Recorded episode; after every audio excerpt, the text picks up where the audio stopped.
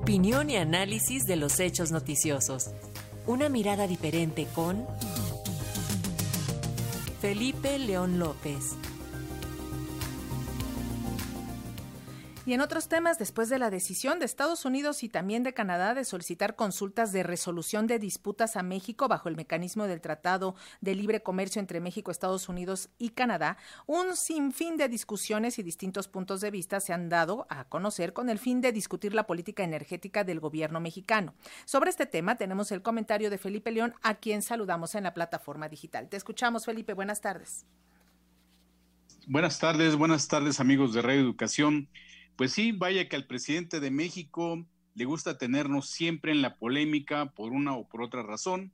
Ahora envuelto en la bandera nacional, ha puesto al país a debatir sobre el nacionalismo, sobre texto del panel de consultas para deshogar las quejas de los gobiernos de Estados Unidos y Canadá por presuntas violaciones al Tratado Comercial, el TEMEC, en materia energética y convoca a los mexicanos a defender la patria y a escuchar su mensaje en la emblemática fecha del 16 de septiembre y en el pleno zócalo de la Ciudad de México.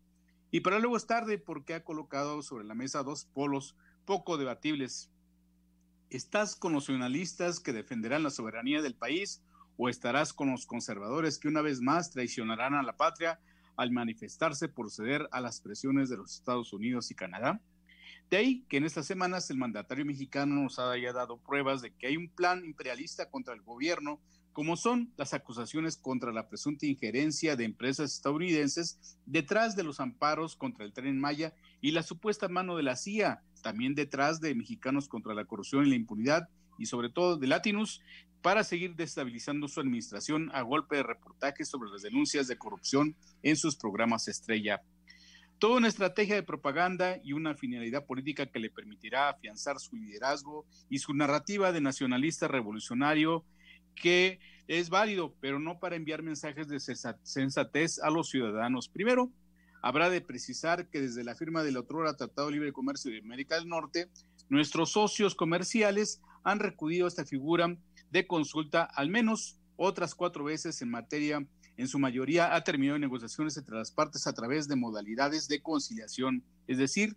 los especialistas en negociaciones comerciales de los tres países han logrado en los 28 años conciliar posiciones sin envolverse a sus gobiernos en conflictos políticos. Y segunda, de 1994, cuando se afianzó el Tratado Norteamericano a la fecha, solo fue la administración de Donald Trump la que presionó y amenazó con sanciones económicas contra nuestro país, a México por inconformidad con los asuntos fiscales, la competencia económica energética, los temas migratorios y la política laboral aplicada aquí y que según le estaban poniendo en riesgo su seguridad fronteriza y le estaban saliendo demasiado cara a, a la economía estadounidense y muy desventajosa para los sindicatos de su país. Con las consabidas reacciones de parte del naciente gobierno de la llamada Cuarta Transformación, y que según Andrés Manuel López Obrador prometió publicar a detalles en un libro concluir su, su, gestión, pues esperemos porque a la luz de los hechos, muchos de esos pequeños detalles sí fueron desfavorables para México y algunas situaciones como la del actual debate de la política energética se renegociaron en la transformación del TLCAN en el TEMEC.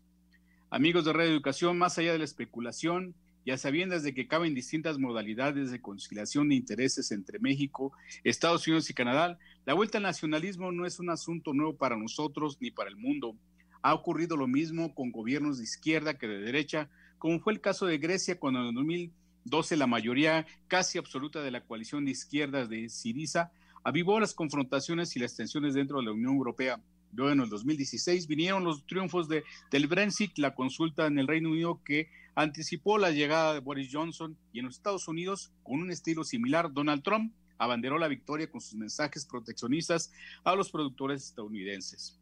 A diferencia de estos políticos, Andrés Manuel López Obrador ha reconocido el valor de los compromisos económicos internacionales adoptados y firmados por el, por el, en el TEMEC como el Tratado Transpacífico, nada más alejado del proteccionismo o a la ola neostatista que acompañó a otros países que sí lo hicieron, a pesar de ser muy liberales, pero no armaron tanto ruido con sus banderas nacionalistas y tampoco su contomentocracia se envolvió en escenarios catastrofistas. Felipe León, nos escuchamos la próxima semana. Muy buenas tardes. Un abrazo. Gracias, igual, hasta luego.